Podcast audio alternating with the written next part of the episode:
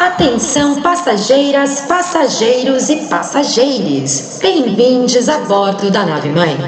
Ajustem seus fones de ouvido, o volume de seus devices e preparem-se para embarcar na nossa nave.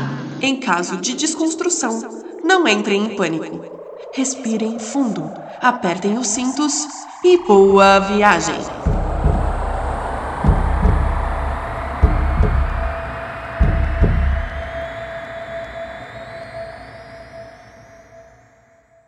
Salve galera! Estamos aqui na, no episódio 4 da série Canábica da Nave Mãe, trazendo um pouco de informação e quebra de tabu né, para nossa para nossa rede e pretendendo que essa informação fure a bolha e chegue em mais pessoas, porque é super importante esse debate. E hoje a gente vai fazer uma mesa virtual, né? Hashtag fica em casa, Covid-19, cada uma na sua casa.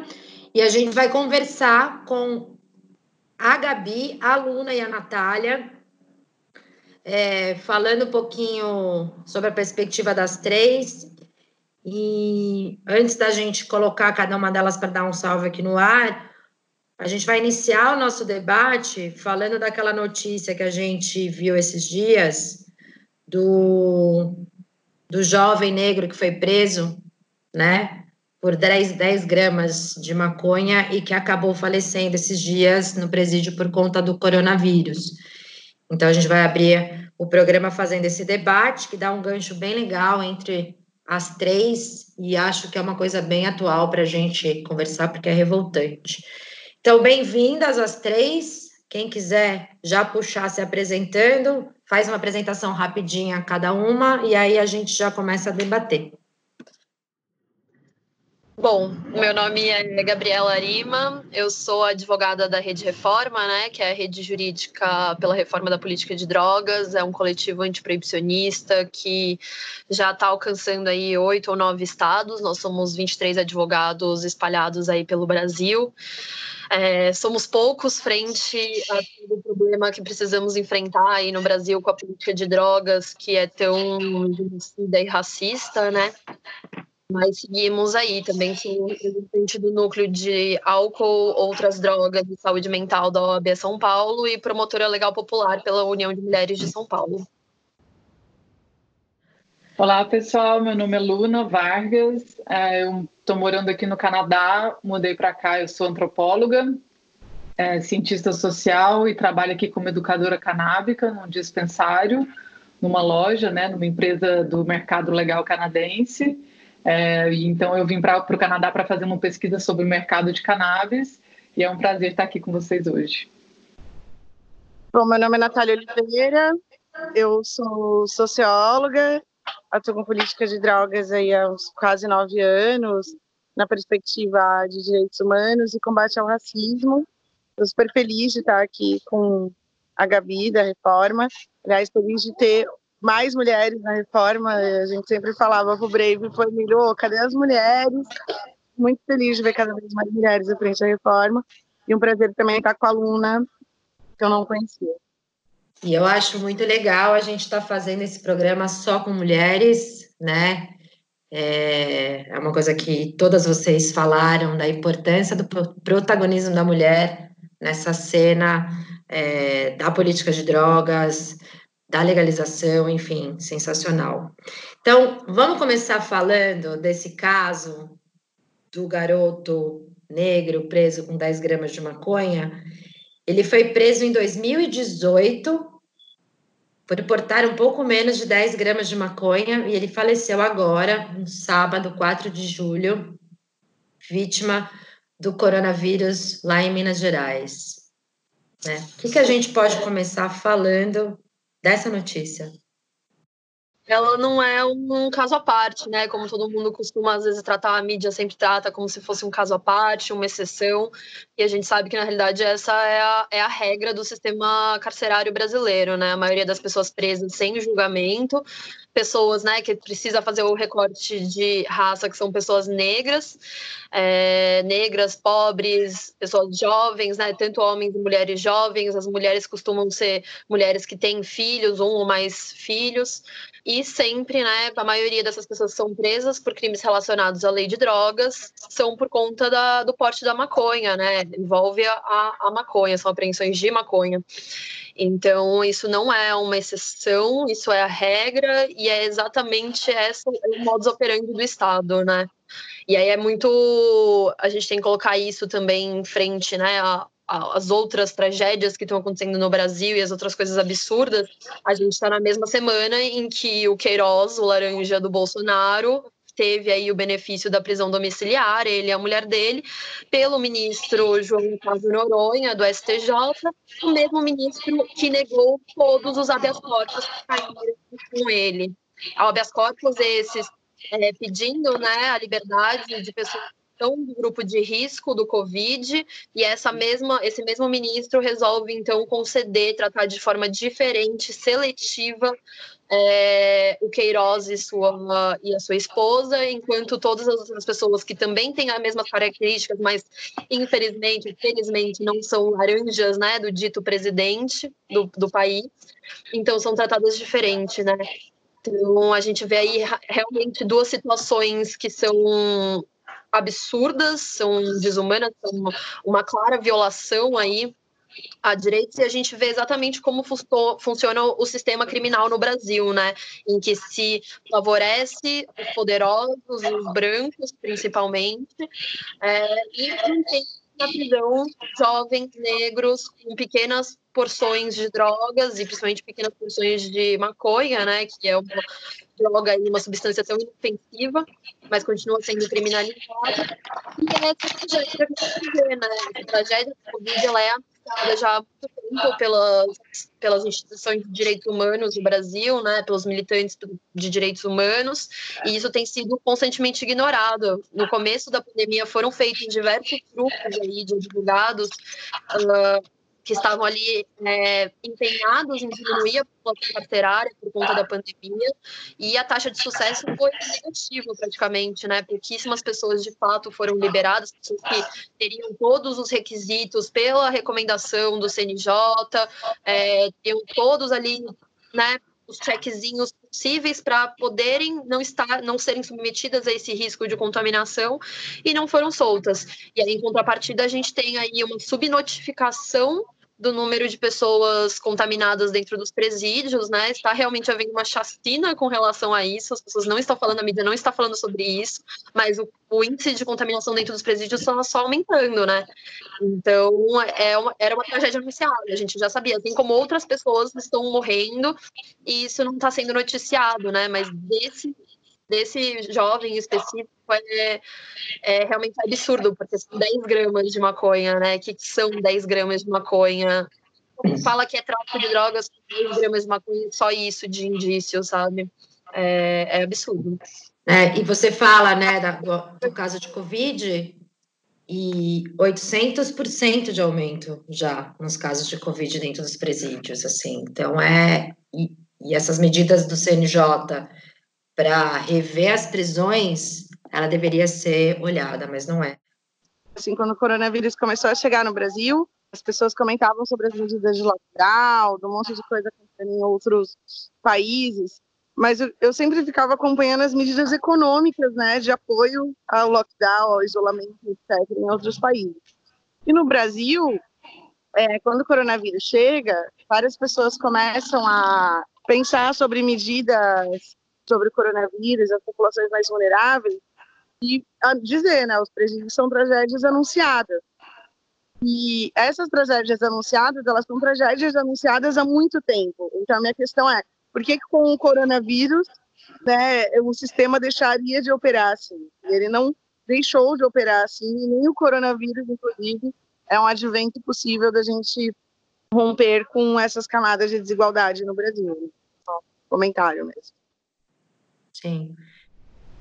Eu sempre acho importante também, agora que a gente tem né, é, essa onda de legalização no mundo, e aqui né, dessa perspectiva do, da América do Norte que eu estou vivendo, é, eu acho importante também a gente pensar que esse caso, é, hoje no Brasil existem associações, existem remédios na farmácia, é, e aí é mais um motivo de, é, disso ser assim um escândalo é, do meu ponto de vista, porque esse jovem, né, assim como todos os outros, né, que como você falou, Gabi, não é exceção, eles estão sendo presos por uma coisa que está sendo vendida na farmácia, por uma coisa que as associações estão distribuindo.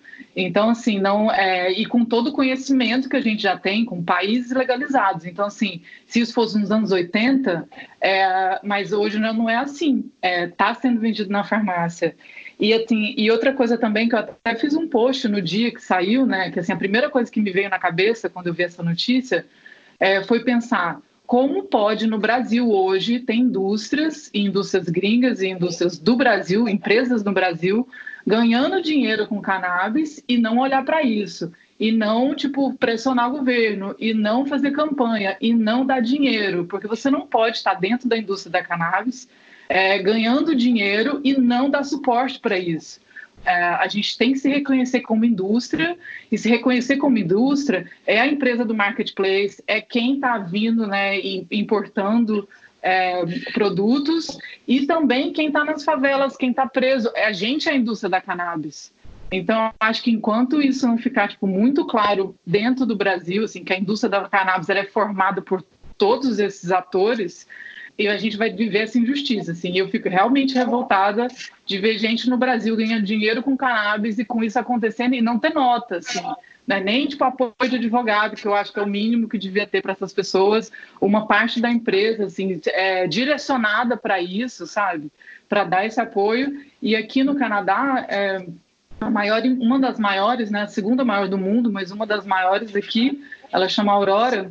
Eu fui num, é, numa conferência aqui e o CEO dessa empresa gastou o tempo dele, né? Muito bem gasto, porque ele passou meia hora falando que não tem como o Canadá estar tá legalizado, com uma indústria formada e ainda ter pessoas presas aqui por porte de cannabis. Uhum. E aí nos Estados Unidos também a gente tem um outro exemplo, é, que são a, a, algumas empresas, algumas dispensários, dispensários nos Estados Unidos fazendo uma campanha gigante que chama The Last Prisoner, é o último prisioneiro, que é a campanha que eles só vão parar quando o último prisioneiro de cannabis sair das prisões. E aí eles recolhem dinheiro né, de várias empresas da indústria, de pessoas que compram também, né, de usuários, para poder é, dar o suporte para essas pessoas. E, inclusive, já tem algumas cidades, tipo Santa Clara, na Califórnia, liberou né, esses presos, que é, são presos que têm pequenas quantidades, não é considerado tráfico, e eles também sem nenhum tipo de agressão, assim, não estavam armados ou não teve nenhum conflito. Então, é, eu acho que passou da hora da, da indústria da cannabis olhar para isso e eu realmente não consigo respeitar uma empresa que ganha dinheiro com isso acontecendo no Brasil. Então, isso é uma mentalidade do sistema, né? As empresas, mesmo as que trabalham com cannabis aqui no Brasil, é, elas têm uma visão de mundo, talvez. E não ainda uma visão de que é preciso uma, uma mudança na cadeia como um todo, e que parte da, da sua receita obrigatoriamente deveria ser disponibilizada para os pro bonos com as pessoas que estão presas por porte, como esse garoto, por exemplo, como milhares de outras pessoas que estão presas aí por isso a responsabilidade social ela não é um forte da elite brasileira. Né? Nunca foi, porque senão a gente não teria esse processo absurdo ainda de abolição inconclusa. Né? E mesmo multinacionais, é, nos seus países matriz, eles têm um tipo de política para com é, os países quais eles são matrizes, que é de entender esses cidadãos dos seus países, seus patriotas como cidadãos, mas uma política transnacional em outros países, né, assim, numa escala industrial. Em outros países que eles se beneficiam do proibicionismo, a responsabilidade social não vai ser a mesma tônica. Conheço, assim, pouco de investimento em responsabilidade social, sejam das indústrias nacionais de qualquer setor ou gênero no Brasil, ou transnacionais que dediquem investimentos sérios e reais para lidar com os danos do seu próprio negócio social. Eu acho que quando a gente fala de indústria, a gente precisa ter uma cadeia produtiva. Ainda que a gente tenha um, acionistas internacionais investindo em aberturas de mercado, como tem acontecido no Brasil, isso necessariamente fora da regulamentação, a gente não pode chamar de uma cadeia produtiva que permita a gente cobrar, inclusive, esse tipo de postura é, e responsabilidade social é, para com essas empresas, né, para a exploração dessa sociedade que é o Brasil. Assim. Então, acho que mesmo as, as marcas, as grandes marcas internacionais, então, tem no mercado brasileiro de consumo, qualquer, é, como é que fala? A exploração de qualquer outro setor, eu não vejo essa postura de responsabilidade social. É uma postura de exploração. Exploração Sim. de explorar o que a gente mais se beneficia pelo Brasil e outros países da América serem países que estão na periferia econômica do mundo. E essas desigualdades promovidas por esses países que permitem posturas de pouca responsabilidade e implicação social por quem está nos, nos nas grandes cadeias de produção e etc.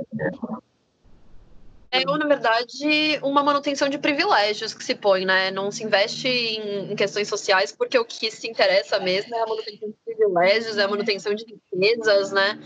E essas empresas estrangeiras que vêm para cá, quando a gente fala principalmente da, da indústria canábica, né, especificamente da indústria canábica, nós estamos sofrendo um processo de colonização ainda dessas empresas, né? O Brasil ele está virando, na verdade, um escoamento de produtos estrangeiros, enquanto o Estado ele se omite de fortalecer exatamente essa questão da produção nacional, né? Então, a gente tem uma cadeia produtiva interna, sendo que o Brasil, a gente sabe que qualquer coisa que a gente plante aqui nasce, nasce nasce bem, nós temos solo fértil, nós temos condições é, climáticas favoráveis, e ainda assim o Estado prefere proibir, continuar proibindo uma produção interna, um cultivo interno, para fortalecer realmente as, as empresas estrangeiras, né? Que ainda trazem produtos superfaturados para cá, que a gente sabe que não são os mesmos preços praticados lá fora, são preços maiores, então é, na verdade, uma manutenção aí de poder e de colonialismo, né?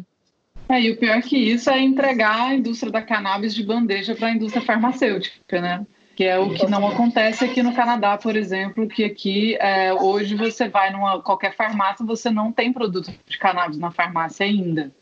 Então, assim, já estamos no segundo ano né, da legalização é a indústria da cannabis, por isso que eu, eu, até escrevi um texto sobre isso, falando que a indústria da, o título é a indústria da cannabis não é indústria farmacêutica. E um dos motivos toca nisso, né, que eu estava falando, porque assim, eu acho que vai para além da responsabilidade social. Assim, porque como como, né, a cannabis vem com todo esse histórico, né, de proibição, do proibicionismo, cara, quase um século. Essa é a hora que quem está ganhando dinheiro deve isso. Então não é nem tipo na nível de responsabilidade social. Eles devem isso para quem sofreu. Então que é que é essa coisa né da justiça, né? Por isso que eu acho que a indústria da cannabis é um pouco diferente do resto das indústrias por, por essa questão. Ou ela deveria ser, né? Pois é. Eu queria já aproveitar e te fazer uma pergunta sobre o mercado aí do Canadá. Você já falou um pouquinho da, da Aurora, que tem se preocupado com essa, com essa com a questão da reparação histórica, né? E nos Estados Unidos a gente sabe que tem a Associação de Indústria de Empresas Canábicas, né? Que é a eu não lembro a sigla dela, mas eles recentemente fizeram várias políticas do tipo isentar de taxas associativas as empresas que são de pessoas pretas, né? E aí dar outras facilidades, outros benefícios, isso é uma forma de fortalecer a empresa dessas, dessas pessoas. Você vê essa preocupação para além da Aurora, do mercado canadense no geral? E qual que é a sua opinião com o mercado aqui no Brasil, que a gente sabe que se importa muito pouco com isso, né? Eu trabalho num dispensário e o dono ele é negro, é um dos poucos aqui. Tem uma mulher que eles chamam de people of color, que é pessoas de cor, que aí inclui também que tem uma mulher que ela é indiana, é, que entra também, né? E quando é latino é brown, que também entra. É, nas categorias minoritárias, digamos assim, né? Eu vi um dado recente mostrando que essas minorias dentro da indústria da cannabis, ela, ela ocupa 8% da, da indústria dos Estados Unidos. Ou seja, é nada, né? Aqui, aqui em Vancouver mesmo a gente tem que é diferente um pouco, né, da realidade racial dos Estados Unidos. O Canadá é um pouco diferente pela proporção de pessoas e também pela imigração. Mas aqui são muito poucas empresas. Tem sempre umas campanhas né, com as pessoas assim, de compre cannabis de mulher, compre cannabis de pessoas pretas, de empresas é, que os CEOs são pretos, só que isso é uma questão que não muda a estrutura, né? Por isso que o importante é ter incentivo do Estado. E aí isso é uma coisa que já que depois dessa pandemia racial, né, que a gente está vivendo nos Estados Unidos aqui, eles vão reformular, né? E aí eles estavam, inclusive, querendo introduzir tipo, coisas como só as empresas é, de CEO negros vão poder fazer o delivery durante os próximos cinco anos. Porque aí você está dando vantagem estrutural, né, na estrutura da porque, assim, só a gente fazer, né, ser militante, querer comprar, isso não vai mudar o cenário, né? Então, eu vejo que, que se a gente não tiver ação, assim, é, na forma de lei ou de incentivo, de cotas, né, nesse caso, assim, de promover essas empresas e de dar vantagens fiscais e esse tipo de vantagem, é, a gente não vai conseguir mudar é, essa realidade, né? Sim, com certeza as pessoas têm essa impressão de que as coisas estão muito para frente, até na questão da reparação histórica, mas a gente, quando a gente analisa os dados mesmos, por exemplo, em Nova York, Nova York já regulamentou cannabis acho que três vezes na, durante a sua história, assim, e mesmo assim o índice de pessoas, e aí pessoas pretas por ano por conta de postos de maconha é gigantesco, coisa de acho que 8, 8, 80 mil na cidade de Nova York. Então, assim, mesmo num país em que vários estados legalizaram, regulamentaram, estão mais coniventes com a questão da cannabis medicinal, que seja só, ainda assim você vê um alto índice de pessoas negras presas, né? Então, você vê o quanto na realidade, quando a gente fala da questão da legalização, é, a legalização ela é ótima, ela pode reduzir inicialmente o número de pessoas presas, tanto no Brasil ou onde for, mas o Estado, que é um Estado racista, que ainda busca essas pessoas, especificamente essas pessoas para retirá-las da sociedade, ainda vai buscar outros tipos de artifícios, outros tipos de justificativas para continuar aprendendo essas pessoas. Né? Então, é. mesmo para frente, essa questão do racismo estrutural e essa questão da reparação histórica não andou nada, né? Ela não é discutida. É muito doido, assim, que os Estados Unidos, como é ainda não é federal, né, são vários estados que cada um decide a forma, né, de, de legalizar a cannabis. Você pode, você tem exemplo de tudo, inclusive exemplos esdrúxulos, tipo a, a cannabis recreativa da Flórida, eles estão querendo legalizar. Você tem que ter 30 anos de comprovação de uma empresa idônea. Quem vai ter 30 anos, é, você e aí então, tem outro estado querendo é, que seja passado de pai para filho. Então imagina é, como vai, como é que assim alguma pessoa, né, tipo, sei lá, que não tem esse, todo esse background, todo esse investimento, vai conseguir abrir uma empresa de cannabis. Então é, é uma loucura. Estamos falando de reparação histórica.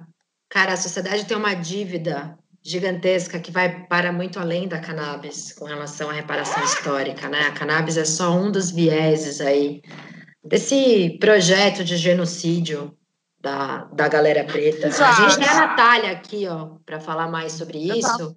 Qualquer processo, a Verino me perguntou se é possível a gente ter uma solução única, né, para essa questão da guerra às drogas.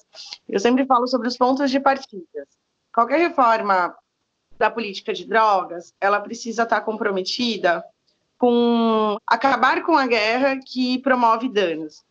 Então, quando você inverte a lógica, a gente precisa primeiro conseguir construir um ponto de partida no qual a sociedade entenda que a guerra às drogas ela é mais nociva do que a não existência da guerra às drogas para a gente lidar com essa questão. Então, os processos que eles devem partir de uma lógica de pacificação e reparação social causada por essa guerra. E aí, a partir disso, a gente consegue pensar medidas é, regulatórias, né, seja para cannabis ou para qualquer outra substância. E o grande lance é que só existe um dispositivo capaz de ajudar nesse processo, que é uma presença forte do Estado. Qualquer lugar que o Estado se ausente, ainda que intencionalmente, para que deixar que a própria indústria regule ou legisle sobre a exploração dessa substância, é um Estado que está sendo omisso nesse processo para com a sua população, né? Que é o que fica acontecendo aqui no Brasil, né? De a indústria farmacêutica é, pressionando com tudo em relação à regulação e etc., pelo menos da medicinal, e a gente vê o Estado é, não fazendo, aproveitando isso para fazer um debate sobre outras formas de exploração da cannabis que não seja só de interesse dessa indústria farmacêutica. Sim. Que mais, gente? Vocês gostariam assim de trazer? Eu, na verdade, queria fazer uma pergunta para a Nath, mas foge um pouquinho do que a gente está falando da indústria. Mas hoje, o Anderson França, eu não sei se vocês sabem quem que é, ele é um jornalista que, enfim, ele teve que se refugiar para fora do país quando o Bolsonaro ganhou, porque estava recebendo, tava recebendo muita ameaça de morte, mas é um jornalista negro. Se eu não me engano, ele, ele, ele é carioca, eu não, sei, eu não me engano, é da Maré. E hoje ele fez um pouco criticando os usuários, a marcha da maconha, falando que os maconheiros também tinham sangue de crianças em cada baseado que, que fumava, que os maconheiros que sustentavam o tráfico, sustentavam a guerra às drogas, né, nas favelas e que acaba, né, ocasionando tantas mortes, tantas crianças, tantos jovens aí nas quebradas pelo Rio de Janeiro e pelo Brasil afora, né. E aí ele também falou um pouco do quanto a Marcha da Maconha está aí há 20 anos e que ela, teoricamente, não teria obtido nenhum resultado, que, na verdade, a maconha une pessoas brancas privilegiadas, né, maconheiros brancos privilegiados, e que, enfim, deu uma criticada com relação à Marcha da Maconha também. E aí eu queria saber a opinião da Nath sobre essa fala dele, eu particularmente discordo muito, acho que não é uma abordagem que não mostra de fato assim, né, o problema da política de drogas, acho que acaba transferindo muito problema para os usuários e não para o Estado, que é o verdadeiro culpado né, dessa guerra às drogas. E também acho um pouco complicado com relação à questão da marcha da maconha, de, apesar de eu concordar com ele que é um ambiente de pessoas privilegiadas, né, não à toa a marcha da maconha do Rio de Janeiro acontece em Copacabana ou Ipanema, a marcha da maconha aqui em São Paulo acontece aqui na Paulista, obviamente é um espaço, mas ainda assim a maconha veio aí de umas vitórias com relação à liberdade de expressão, né, ao poder falar sobre drogas e isso não ser considerado uma apologia. É, e aí eu queria saber a opinião de vocês, principalmente da Nath, que é uma pessoa que eu admiro muito, e aí eu queria um contraponto aí com o Anderson. O comentário do Anderson não é um tipo de comentário que é só do Anderson, né, de responsabilizar os usuários de maconha eu sempre digo, assim, é um, é um comentário de senso comum, né? Não é a primeira vez que a gente ouve, de que o usuário, ele então também é conivente com o sistema e tem como resultado, né, o sangue de muitas pessoas. Mas essa lógica, ela é impossível de existir no mundo de consumo.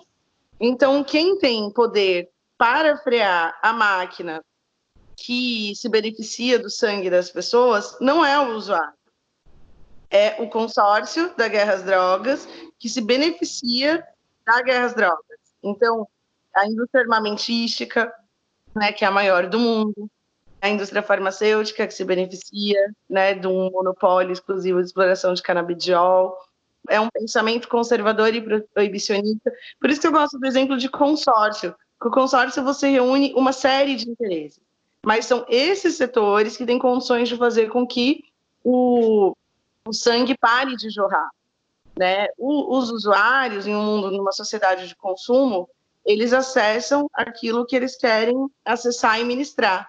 E a maneira de comercialização do varejo, né, o varejo, como chega na mão desse usuário, infelizmente, chega por essa via.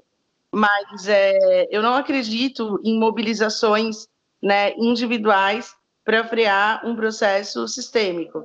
Então, eu entendo a crítica do Anderson, é natural esse tipo de crítica é, por várias outras pessoas, mesmo que inclusive tentam se colocar críticas né, à questão, respeito à trajetória dele por ele ser um sujeito periférico, mas, inclusive, eu acho que o bom é que ele representa essa diversidade, né? A periferia, os sujeitos periféricos, os sujeitos pobres e negros no Brasil, eles têm uma diversidade de pensamento. O Anderson é uma dessas expressões. Existem outras pessoas negras e faveladas no Brasil, ou não faveladas, que pensam de uma maneira diferente. E o meu convite é sempre para que pessoas que querem se colocar criticamente contra um tema não é nunca de criticar e lacrar e detonar, mas é fazer um convite ao debate para a pessoa. Se a provocação feita do outro lado ela é honesta, como já aconteceu com várias outras pessoas que eu percebi equívocos muito clássicos, ela se reverbera, né? E o nosso campo antiproibicionista ele tem todo um, um trabalho e um cuidado de abrigar vários. Aliás, acho que o campo antiproibicionista é o que eu conheço de mais diverso de encontro catalisador de processos, assim, de lidar com atores tão, tão, tão diversos. Então, se a provocação do Anderson ela for sincera e honesta, ele sabe que no nosso campo ele pode encontrar um caminho para a gente avançar junto nessa reflexão. Então, não discordo dele imediatamente, mas eu acho que quem se coloca criticamente contra a guerra às drogas deve buscar também é, se alinhar com todo um campo que tem acumulado e buscado o fim da guerra às drogas de diversas maneiras, né? Então fica também o meu convite para o Anderson, que é um sujeito que várias vezes eu leio coisas dele que eu concordo, tem coisas que eu não concordo, e acho que o nosso caminho é o da diversidade, o respeito à diversidade, à democracia, né? Enfim, ele não totaliza o pensamento da periferia.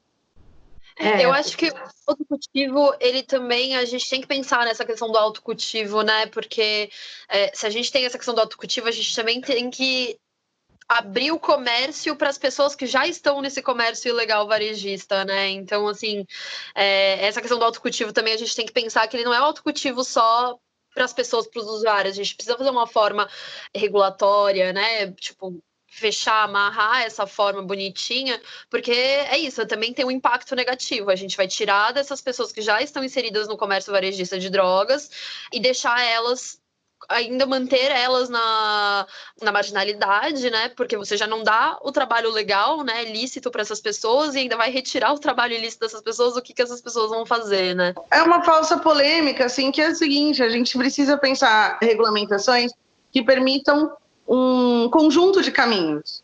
Então, a gente precisa pensar soluções que elas não podem ser únicas num mundo tão diverso. Então, se o autocultivo for uma possibilidade para um conjunto de pessoas, que ele possa ser permitido. Assim como se ele não for possível para um conjunto de pessoas, que as pessoas possam acessar né, o consumo dessas substâncias nesse mercado sem violência, né, e inclusive os trabalhadores que estão no varejo dessas substâncias possam se inserir de uma maneira formal e numa perspectiva de mobilidade social e não nesse lugar de varejistas criminosos inimigos do Estado. É bem.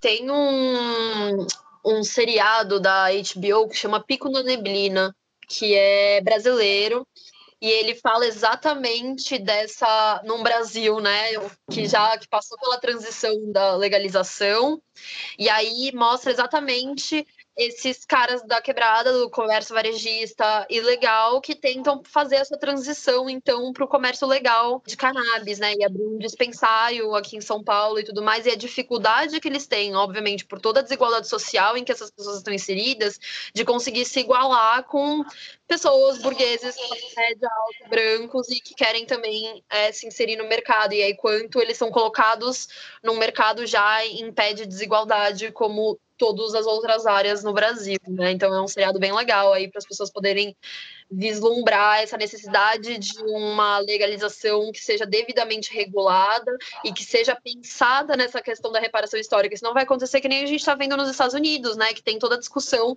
é, que as pessoas, né, os políticos estavam querendo proibir que egressos, que são né, pessoas que já passaram pelo sistema penitenciário, fizessem parte dessas empresas. E aí, isso muito provavelmente aconteceria no Brasil, né? A gente, então, a gente precisa tomar muito cuidado aqui. Ô, Gabi, aqui é assim, sabia?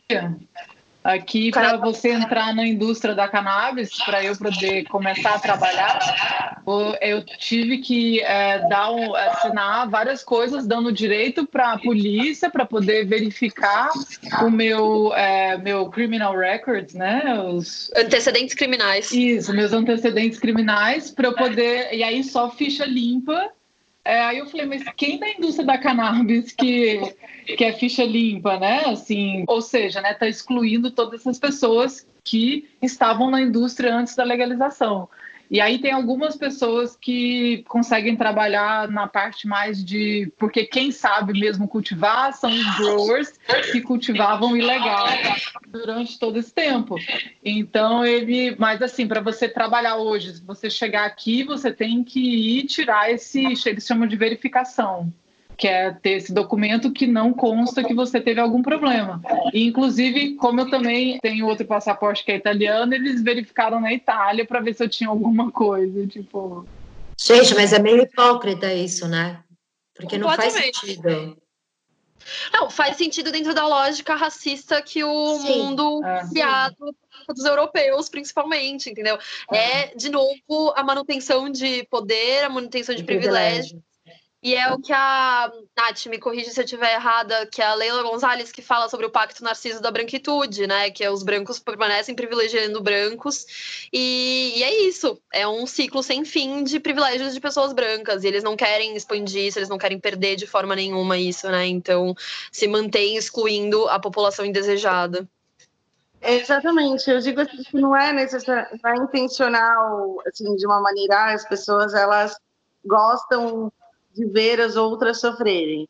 O problema é o sistema não permitir que todo um restante da sociedade não se sensibilize com outro mar de pessoas que se dá mal. É, é por isso que eu gosto de pensar mesas de diálogos com pontos de partidas comuns, porque a gente precisa falar de compromisso. Eu não posso esperar cada sujeito, cada tempo, em cada coisa para a gente mudar um processo que é estrutural. No caso do Brasil, o racismo e de como que o racismo se beneficia da guerra às drogas para fazer essa manutenção dessa supremacia da branquitude, né? Então, quando a gente for falar de uma mudança de uma agenda, né, que, e eu gosto de pensar nessa ideia, é uma agenda, não uma lei de drogas. Lei é fácil, lei nós inventamos um projeto de lei, fica lá, tenta aprovar, mobiliza, mas é a efetividade disso. Isso que é a agenda, porque a agenda, inclusive, várias vezes ela não se dobra em só um mecanismo de lei, mas ele se desdobra como uma mudança de pensamento numa sociedade.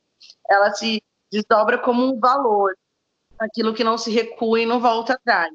Né? E quando a gente tiver com esse mesmo ponto de partida sobre um valor, sobre o que a gente não admite mais na nossa sociedade, aí sim a gente pode falar sobre essa mudança é, de regulamentação, né? Assim, nossa sociedade olhar e falar, não é mais possível a gente achar normal que o que é chamado de combate, é, de combate né, às drogas, que é também pautada no interesse público, que é dito em nome da saúde pública, ele esteja acima da vida de crianças que nem sequer sabem o que é essa guerra às drogas, muitas vezes nem usaram droga, a vida dessa criança possa ser atingida por uma bala no meio dessa guerra. E quando a gente achar isso não é normal, aí estamos prontos para falar sobre o novo pacto regulatório, né, dessas substâncias que possam promover a diminuição de desigualdades. Não estou dizendo que a gente precisa esperar a sociedade mudar para que a gente pense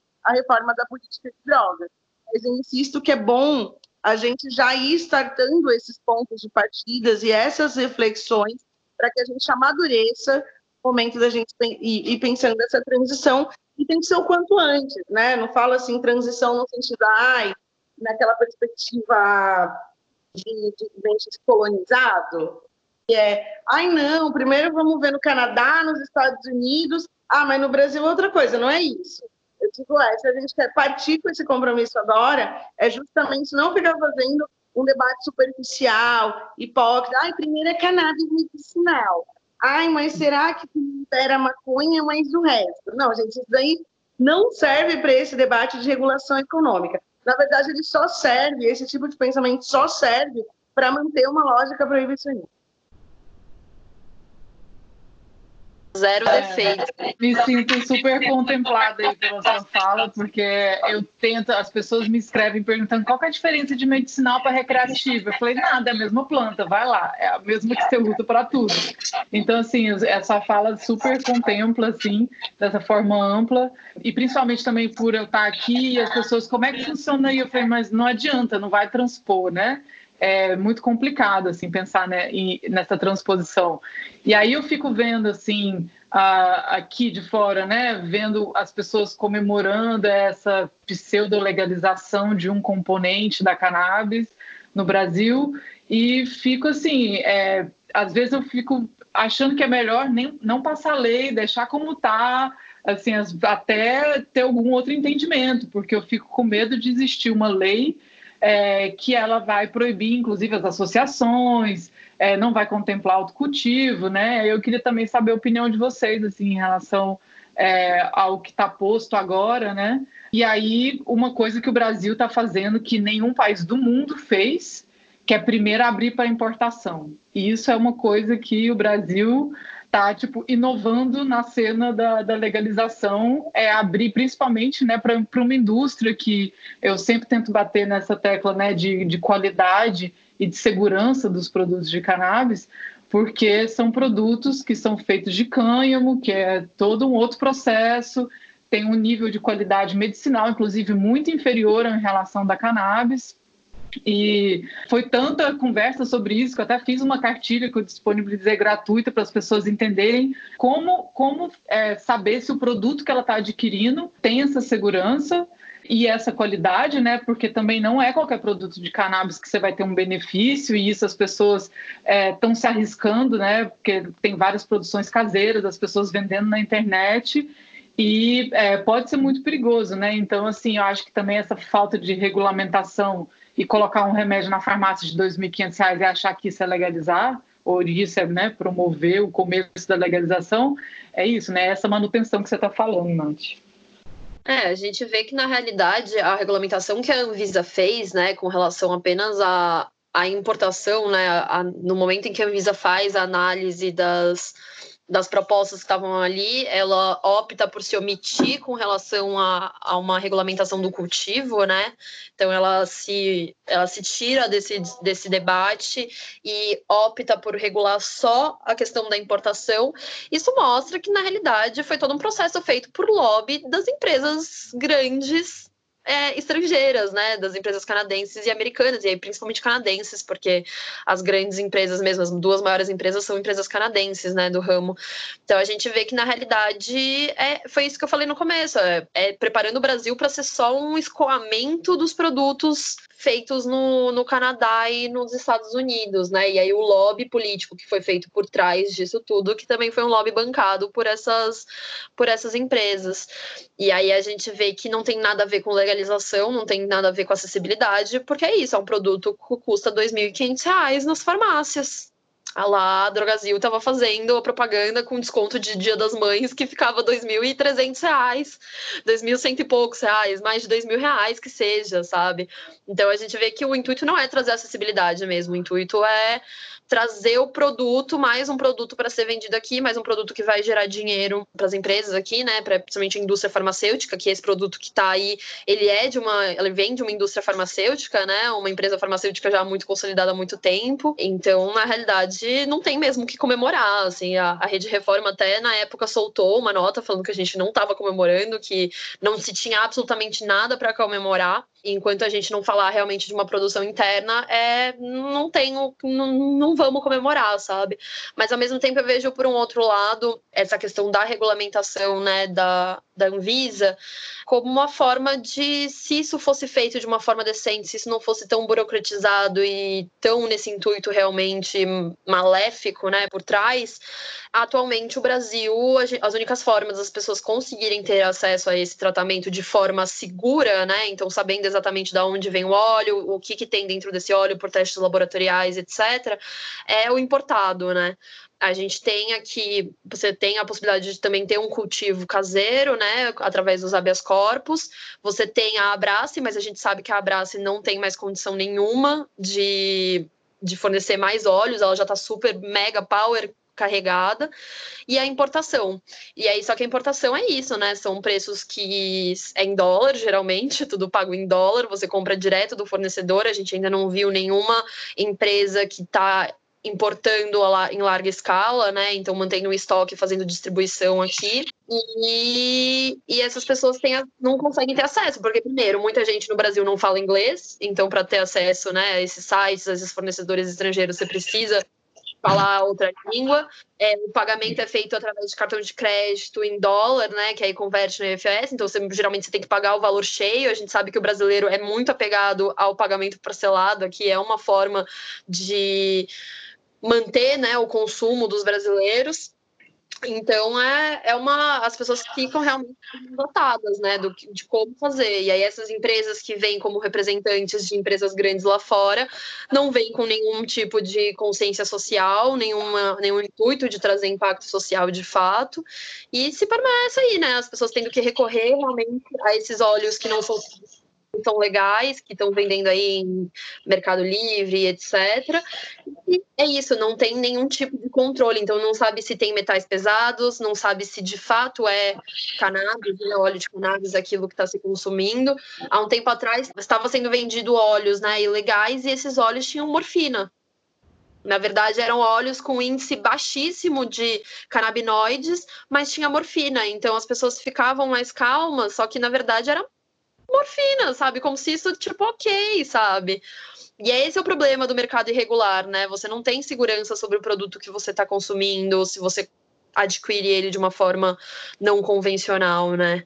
É, e aí o que eu sempre retomo dessa importância, se a gente tem que trazer se é a forma de trazer acessibilidade no momento para o Brasil é trazer esses produtos importados, então essas empresas elas deveriam ser obrigadas a ter uma consciência social e destinar parte do lucro ou qualquer outro tipo de coisa nesse sentido. Uma coisa que eu acho que enquanto tem toda essa, essa problemática do nosso sistema capitalista e das grandes indústrias, né? Você tem isso de um lado e do outro lado você tem a nossa polícia e o nosso sistema queimando os pés de maconha, transformando remédio em cinza. Então eu acho isso surreal, assim. A gente não para de ver notas no jornal e nas, nas revistas sobre isso, né? Já se sabe que é para fazer remédio, já se sabe, sim, a gente já tem é, noção do quão benéfico é o uso da cannabis e a galera sabe disso, senão a Anvisa não estaria nesse passo aí da regulamentação, o que é mais uma prova de que tem um interesse econômico e não um interesse medicinal efetivamente. É, então, eles têm essa informação e, em vez de usar essa planta e, e dar elas, já que elas foram plantadas ilegalmente, sem habeas corpus, em outras condições que não são previstas pela lei, não queima. Dá para as associações usarem essa planta de alguma maneira, né? Enfim, sei lá, eu acho que é um. O, buraco ele é bem mais embaixo. Eu queria agradecer vocês três por esse debate. Achei super legal que eu fiquei aqui só ouvindo e aprendendo, isso é sensacional. Eu sou muito falante, né? Então é bom, porque assim eu aprendo a ficar quietinha. Então foi muito rico, foi muito importante. Eu fico muito feliz, né, da gente poder falar desse assunto. E só uma observação que eu quero fazer é que na conversa que eu tive com as três, cada uma no seu tempo, a gente chegou num, num ponto comum que é essa questão do preconceito com relação às drogas e à cannabis e do, do, da questão do encarceramento em massa, de quanto é racista essa política. E é muito louco, né? Eu sou uma mulher branca da classe média e vários programas que a gente fez aqui na Nave Mãe, a gente acabou muito falando sobre racismo e antirracismo. E eu acho muito bacana que a gente tenha trazido essa visão que ela é óbvia para a gente, né, do racismo colocado aí nessa guerra às drogas, mas ela não é óbvia para as outras pessoas.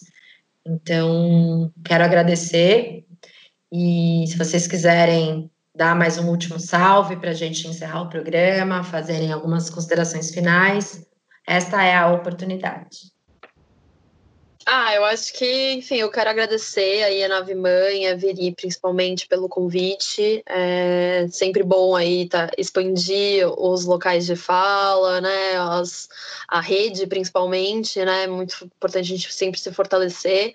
É, agradecer a Luna e a Nath pelo, pela conversa. São duas pessoas que agregam muito aí é, a essa questão educacional, né, da política de drogas, cada uma na sua experiência. Então, é, foi uma honra aí dividir esse espaço com vocês, gente. Muito obrigada. Eu também já queria fazer umas considerações. A primeira coisa, eu fico cada vez mais feliz de fazer um debate é, sobre política de drogas só com mulheres isso é cada vez mais comum, a presença feminina. Fico feliz por saber que isso é cada vez mais uma regra. Então, primeiro a Gabi, a Luna, a própria Veri, que dirige esse programa e quis abordar esse tema e trazer só mulheres. Eu acho que é isso, viemos para ficar. Agradecer o Nave Mãe por se propor esse, esse espaço de diálogo. Eu sou muito entusiasta de todos os espaços de diálogo dirigido para todos os setores. Mas eu estou girando muito né, para comunicação e cada vez menos pensando advocacy só fazendo projeto de lei. Então, dispositivos como Nave Mãe, os podcasts, eu sei que são fundamentais para a gente disseminar as nossas opiniões. E qualquer coisa também pedir para as pessoas segue as nossas páginas, né? Segue é, as páginas da Iniciativa Negra por uma Nova Política sobre Drogas.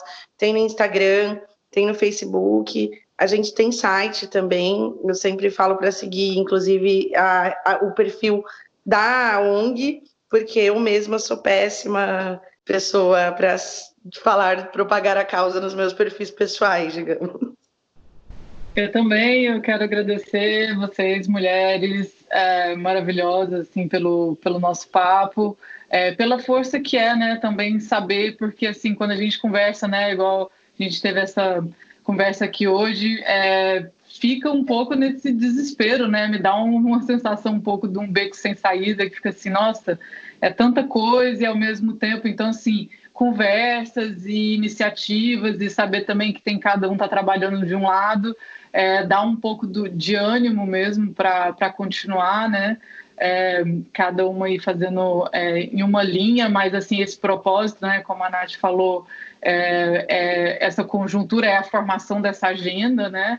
Então acho que é, a gente está aqui para eu estou aqui, né, para colaborar com o que eu puder colaborar e fazendo esse trabalho de educação é, que eu resolvi fazer em português, justamente é, para poder conseguir passar um pouco do que é a planta, né? Que eu acho que isso ajuda um pouco a desestigmatizar é, a planta e também é, gostaria só também de deixar, a gente falou dessa questão de racismo, mas deixar que a cannabis, assim, né, como a, a coca, como a papoula, são todos, é, como a ayahuasca é, os cogumelos, é, são todos saberes indígenas, né? Então a gente sempre tem que fazer essa referência, porque se a, como a maioria, 30% dos remédios que estão na farmácia hoje, eles são, eles vêm né, de, é, de plantas e plantas que com conhecimento ancestral indígena. Então, acho que isso é uma coisa que a gente tem que incluir também é, na, nessa agenda. Né, é importante é,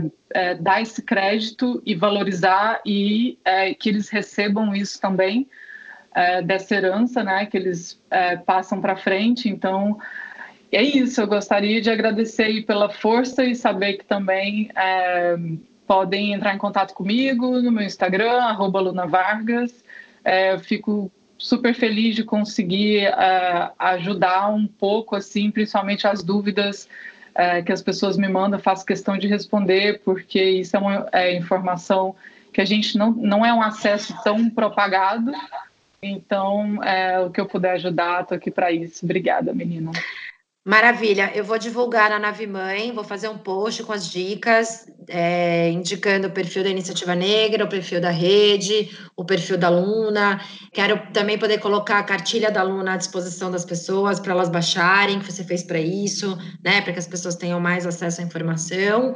E o que vocês mais quiserem é, que a gente divulgue, faremos uma semana canábica na Nave Mãe, essas informações vão estar para a galera. Então, eu acho que não só o podcast, mas conteúdo escrito que a gente possa postar ajuda a somar na causa. Um super beijo no coração das três. Obrigada por quem nos ouviu nessa série dos quatro episódios e até uma próxima. Tchau, tchau, galera.